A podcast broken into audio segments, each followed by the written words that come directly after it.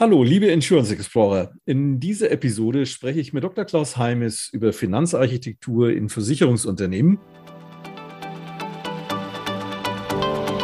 Herzlich willkommen zu Insurance Explorers, dem Podcast für Versicherer auf Digitalisierungskurs. Tauchen Sie mit uns in die digitalen Möglichkeiten ein. Es erwarten Sie Tipps und Trends rund um IT, Prozesse und Change für agile Versicherungsunternehmen. Ja, es wird viel über IT-Architekturen und deren Modernisierung gesprochen. Ähm, nicht so sehr viel über Finanzarchitekturen.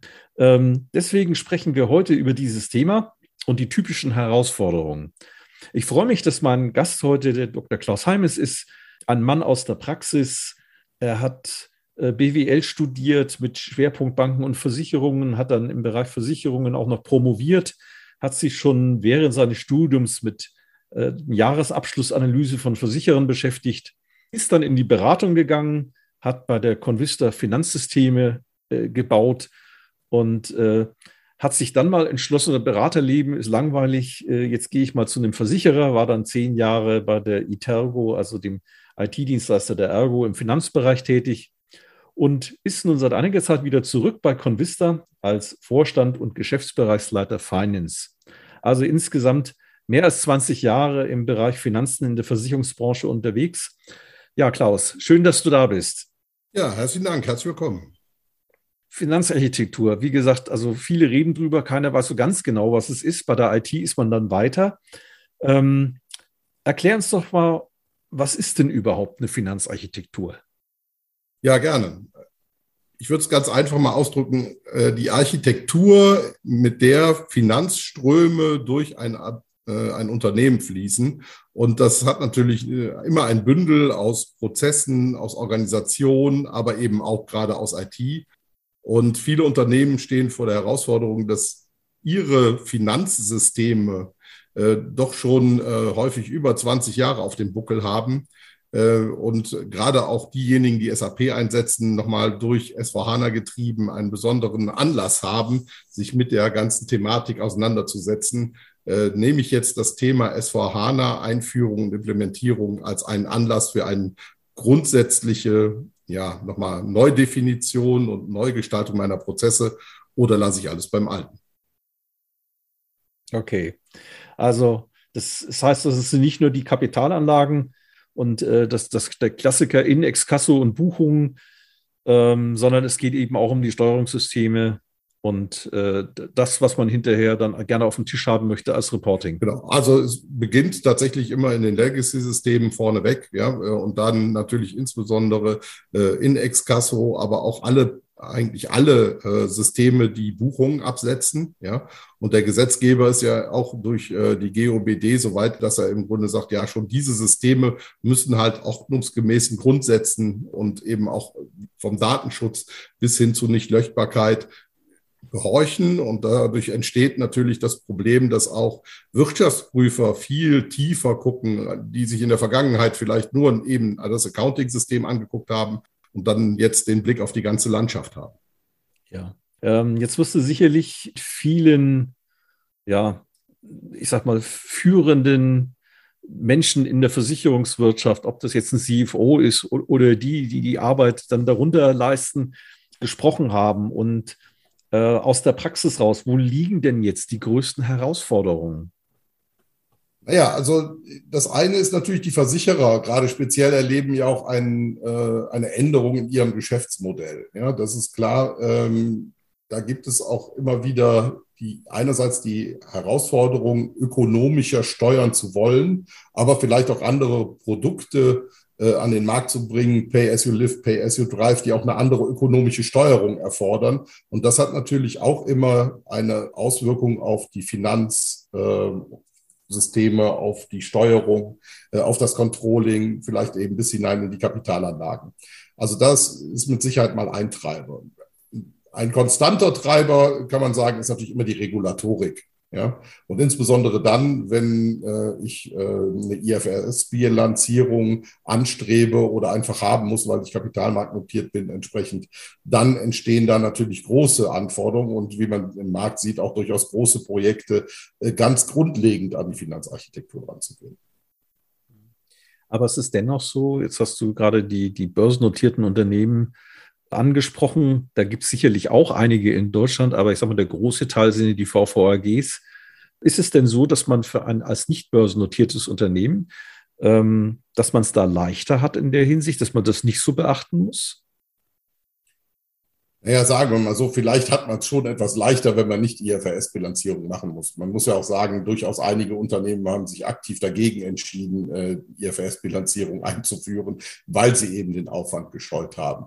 Nichtsdestotrotz ist natürlich die Frage, kann ich meine Finanzströme äh, zum Beispiel durch geschicktes Cash-Pooling, äh, Inhouse-Cash-Management optimieren? Kann ich, ich sag mal, meine In-Excasso-Prozesse ich sag mal, eher ja, noch dunkler verarbeiten als bisher, also mit weniger Personaleinsatz, kann ich äh, meine Jahresabschlusserstellung weiter optimieren, ähm, kann ich auch im Konzernabschluss äh, womöglich tiefer analysieren und den auch schneller und optimaler gestalten. Das sind Fragen, die treffen einen HGB-Versicherer genauso, denke ich mal, wie einen IFRS-Versicherer.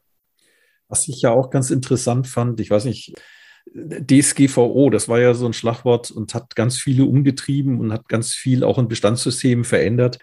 Kommt denn da die Finanzarchitektur ungeschoren davon oder äh, ist DSGVO auch dort ein Thema? Ganz spannendes Thema. Also tatsächlich haben wir bemerkt, dass ich sage mal sehr viele DSGVO, also datenschutzgetriebene Projekte, sich eher mit, ich sage mal, den Bestandssystemen auseinandergesetzt haben äh, oder eben mit den äh, unmittelbar an den Kunden kom äh, kommunizierenden Systemen.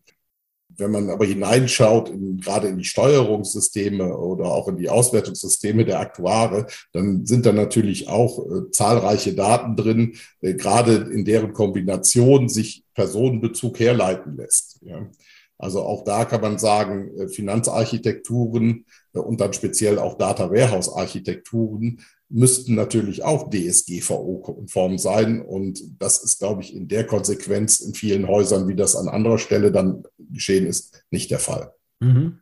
Wenn man das sich jetzt mal so äh, Revue passieren lässt, jetzt haben wir vorhin gesagt, mehr als 20 Jahre im Bereich Finanzen in der Versicherungswelt unterwegs. Ist es nur anders geworden oder ist es damit auch besser geworden? Naja, also sagen wir mal so, die Anforderungen sind natürlich immer weiter gestiegen, gerade an das äh, auch regulatorische oder im Englischen Statutory Reporting. Ja, also gerade das, was an Behörden auch abzuliefern ist, ja, und aber auch der Informationsbedarf nach innen hat natürlich immer weiter äh, zugenommen. Äh, ich sage mal, war man vielleicht früher froh, soll ein Haben buchen zu können, dann waren wir so Anfang der 2000er das Thema, ja, wir wollen eigentlich auch mehr Informationen mitbuchen. Jetzt in SAP-Sprache gesprochen, äh, New GL-Einführungen, ja, also dass man eben sagt, ich möchte halt auch zusätzliche Informationen durch die Buchhaltung schieben. Wenn wir jetzt im Grunde die, uns die eine aktuelle S4HANA-Infrastruktur und Architektur anschauen, da gibt es ja erstmal die Möglichkeit, äh, tatsächlich vom von einem grundlegenden Ledger, gerade wenn man dann bei IFRS und auch noch über FPSL spricht, also aus dem Nebenbuch bis hinein äh, in die Buchhaltung und bis ins Group Reporting sehr, sehr breit, äh, sehr zahlreiche Informationen natürlich auch durchzuschleifen, ähm, teilweise aber natürlich auch zu buchen und in dem Sinne dann auch ein volles äh, Informationsvolumen selbst auf Konzernebene zu haben. Äh, die Kunstform ist natürlich doch genau den Mix zu treffen, der, ich sag mal, auf der einen Seite äh, den Informationsbedarf deckt, den man hat, äh, auf der anderen Seite aber auch effizient bleibt, auch vom Datenvolumen her äh, und auch von den Geschwindigkeiten, so dass man alles auswerten kann, was man will, aber auch nicht, ich sage mal, sich mit unnötigen Dingen beschäftigt. Und das ist eher eine fachliche Herausforderung als eine IT-Herausforderung. Mhm. Genau diese Prozesse zu designen, sein Reporting zu designen. Und da gibt es natürlich inzwischen wunderbare Auswertungstools wie eben die ähm, äh, SAP Analytics Cloud, wo man eben auch sehr tief, gerade wenn man ein integriertes Datenmodell hat, von unten, also von den Basissystemen bis nach oben, äh, detaillierte Einblicke gewinnen kann.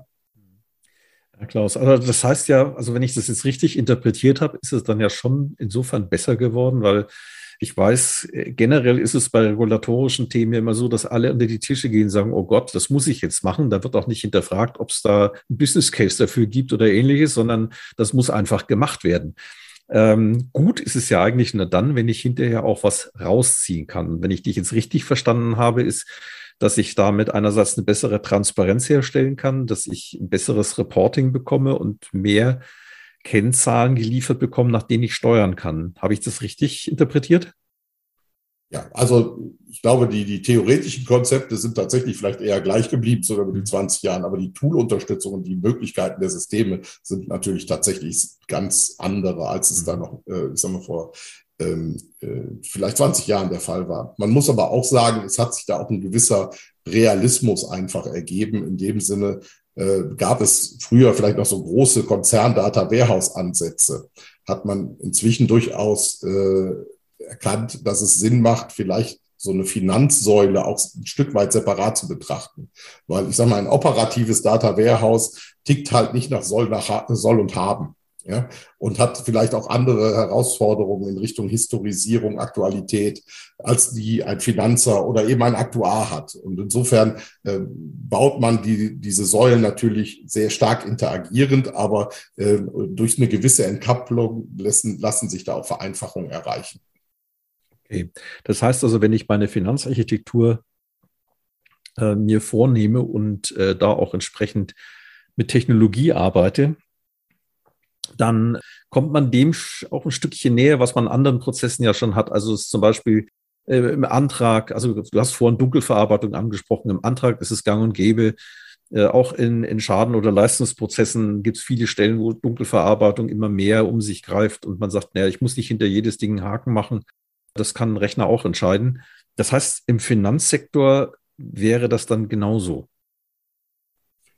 Ja, also um ein Beispiel zu nennen, also äh, ohne den werten und sehr geschätzten Aktuaren zu nahe zu treten, sind sehr viele Prozesse, gerade äh, bei den bilanzierenden Aktuariaten, häufig noch mit manuellen Prozessschritten ähm, ich sag mal, angereichert. Das liegt einerseits an einer Datenqualität, auf die der Aktuar sich nicht immer 100 Prozent verlassen kann, was eben von den äh, vorliefernden Systemen kommt, liegt aber auch daran, äh, natürlich einerseits an einer durchaus komplexen Fachlichkeit, aber äh, da ist auch durchaus einiges noch möglich, äh, gerade in Richtung, ich sage jetzt mal, einer Industrialisierung. Und da kommt natürlich durch IFRS oder durch äh, die Ansprüche einer ökonomischen Steuerung schon ähm, ein Anspruchshalten, auch äh, eine Anspruchshaltung auf die Aktuare zu, äh, einfach schneller und ähnlich einem ganz normalen Jahresabschlussprozess ähm, Daten zu liefern, Daten auswerten zu können äh, auf einer hochverlässlichen,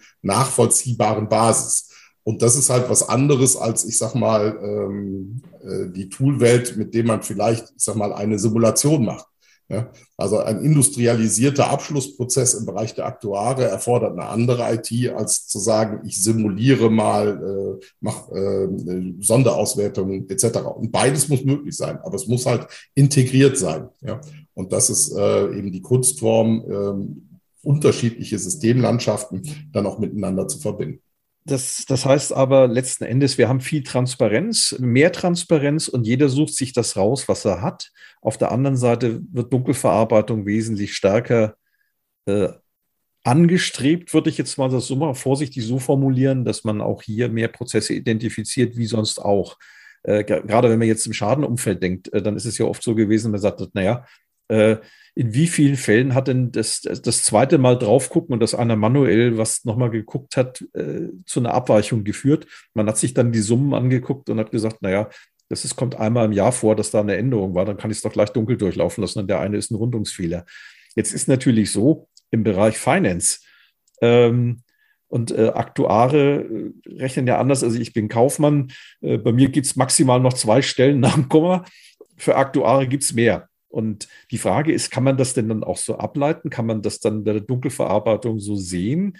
Oder, äh, weil da ist ja ein Rundungsfehler schon, hat mehr Auswirkungen.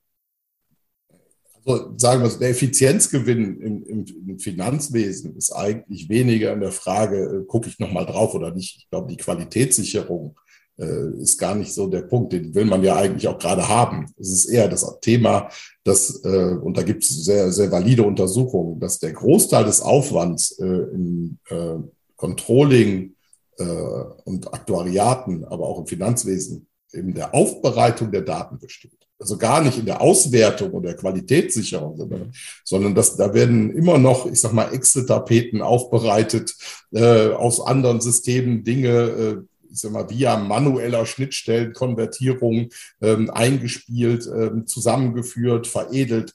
Und da geht natürlich unendlich viel Zeit letztendlich unproduktiv äh, verloren. Ja. Und da ist der Punkt, wo man äh, sehr viel Zeit auch einfach gewinnen kann, äh, gerade um eher mehr Qualitätssicherung zu machen, um mehr analytisch in die Daten reinzuschauen. Ja. Äh, und äh, auch wenn man sich die Projekte anschaut, die im Moment gerade ähm, zum Beispiel im Bereich IFRS 17 Implementierung unterwegs sind, der Großteil des Aufwandes ist gar nicht die IFRS-Berechnungen, auch wenn die hochgradig komplex sind, sondern es ist tatsächlich die Frage, wie schaffe ich es, eine qualitativ hochwertige, sehr detaillierte Datenbelieferung herzustellen. Okay. Ja, spannend. Jetzt äh, eine Frage, die vielleicht unser Auditorium interessieren könnte, ist, äh, wenn man jetzt dieses Thema Finanzarchitektur angehen möchte, ähm, was kann, was sollte man denn dann tun? Also wir beobachten eigentlich so zwei Ansatzpunkte. Das eine ist tatsächlich, dass man generell nochmal über seine Landschaft aus unterschiedlicher Motivation nachdenkt. Äh, und da kann eben eine SVH-Transformation, die ansteht, ein Grund sein, generell nochmal zu schauen, ähm, kann ich Dinge optimieren, äh, wo schaffe ich es vielleicht äh, effizienter zu sein, wo habe ich vielleicht in den letzten äh, Jahren vielleicht auch gar nicht mehr investiert, ja, und könnte jetzt äh, dadurch, dass ich ein Projekt, äh, vielleicht größere Bündel, äh, da auch nochmal Effizienzen heben, weil man muss ja auch sagen, äh, Rechnungswesen und Controlling, wir haben es ja eben schon gesagt, werden dann immer wichtig, wenn es gerade regulatorisch getrieben wird. Aber so als Effizienzhort äh, werden sie nicht immer unbedingt gesehen. Ja? Und da bietet vielleicht eben auch ähm, eine generelle Transformation nochmal die Chance, ähm, auch die entsprechenden Budgets äh, in den Häusern auch mal locker zu machen und zu sagen, so, okay, jetzt haben wir einen Effizienztreiber, der auch helfen kann, die häufig ja geforderten Personaleinsparungen am Ende äh, auch äh, zu kompensieren.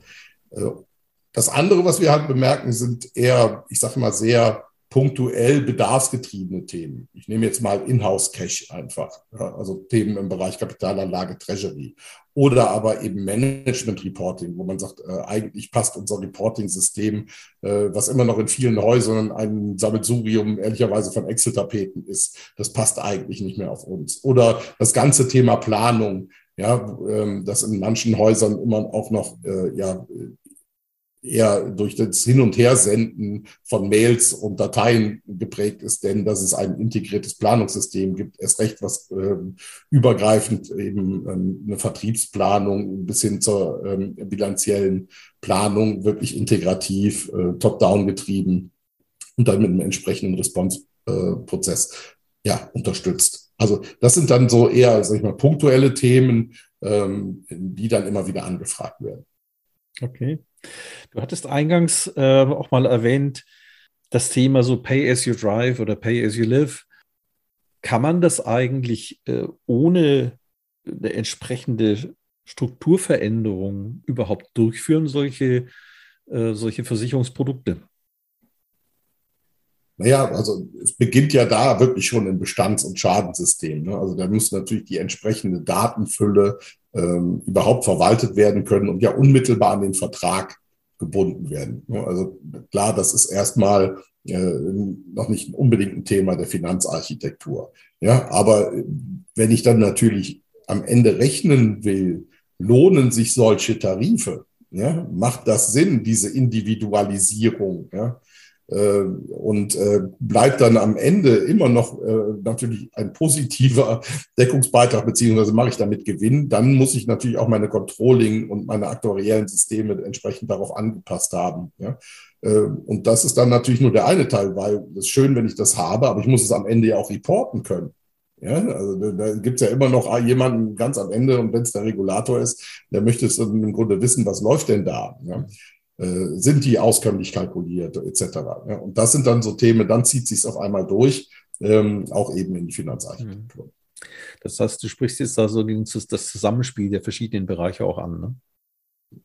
Ganz klar. Ja. Und da an diesen Schnittstellen ist am Ende auch der Ort, an dem die Effizienz entweder verloren geht oder gewonnen werden kann. Naja, das ist, äh, ist sehr spannend. Also es ist auch äh, interessant zu sehen. Ich muss zugeben, ich habe selber auch, obwohl ich auch schon ein paar Tage in, im Geschäft bin, mich mit Finanzarchitekturen noch nicht so intensiv beschäftigt. Ich fand, äh, das ist jetzt echt ein spannender Einblick, äh, den du uns da gibst. Und was ich mich frage, ist, was jetzt mehrfach erwähnt ist, für HANA, man, man könnte so das Gefühl kriegen, dass ohne das kann man es gar nicht machen. Ist das so? Naja, also gerade in der Versicherungswirtschaft muss man einfach sagen, ist SAP als Accounting-System und Controlling-System erstmal sehr, sehr, sehr verbreitet. insofern äh, stehen da äh, alle SAP-Anwender erstmal vor der Frage, wie stelle ich mich äh, eben gegenüber dieser S4HANA-Transformation auf. Das kann ich natürlich vereinfacht machen als äh, sogenannte Brownfield oder nennen wir mal eins zu eins Umstellung. Dann habe ich mehr oder minder eine technische Übertragung meines heutigen Systemzustands in eine neue Welt habe sehr viele Möglichkeiten dann, ich sag mal, gewonnen, ohne sie aber wirklich zu aktivieren. Und am Ende sieht es dann in manchen Häusern äh, genauso aus wie vorher. Also da ist, äh, das ist ja nicht nur, ich sag mal, wir haben sehr viel über Datenhaltung gesprochen. Aber Zusammenarbeit und Effizienz äußert sich ja auch eben in der Frage, wie arbeiten Menschen in Accounting-Aktuariaten zusammen? Ja, der Klassiker heute ist, ich mache eine Auswertung, äh, ziehe mir die Daten runter nach Excel, veredel die da irgendwann. Wenn ich ganz schlau bin, habe ich noch ein Makro, bereite das dann auf, schicke das an die nächste Person. Die nächste Person macht irgendwas, macht und zaubert noch weiter, am besten noch eine Excel-Tapete. Kein Mensch kann mehr nachvollziehen, was in den S-Verweisen denn wirklich passiert ist und dann so und so weiter. Und so geht das weiter und irgendwann wird ein Report raus. So, und wenn wir natürlich dann schon auch gucken, äh, einerseits dann ein, wir schauen auf eine integrierte Datenhaltung und haben dann zum Beispiel auch eine Fiori-Oberfläche, also eine, äh, ich sag mal, eher moderne Oberfläche mit Kacheln, so wie man sie halt kennt, auch vielleicht aus dem Handy. Und ähm, dann äh, versendet man vielleicht nicht mehr Auswertungen, sondern man schaut eben, man Online macht man sich den Bericht so, wie man ihn haben will und versendet dann eben den Berichtslink, der sich dann auch automatisch im nächsten Mal wieder aktualisiert. Und äh, über den Berichtslink schaut dann auch die neue Person wieder darauf, ja, veredelt dann eben das, baut ihren Bericht darüber auf. Dann, äh, dann entsteht natürlich A, andere Formen der Zusammenarbeit. Das Ganze wird viel effizienter, wenn ich es beim nächsten Mal aktualisieren muss, weil ich nicht den ganzen Prozess in Wahrheit wieder von vorne beginne.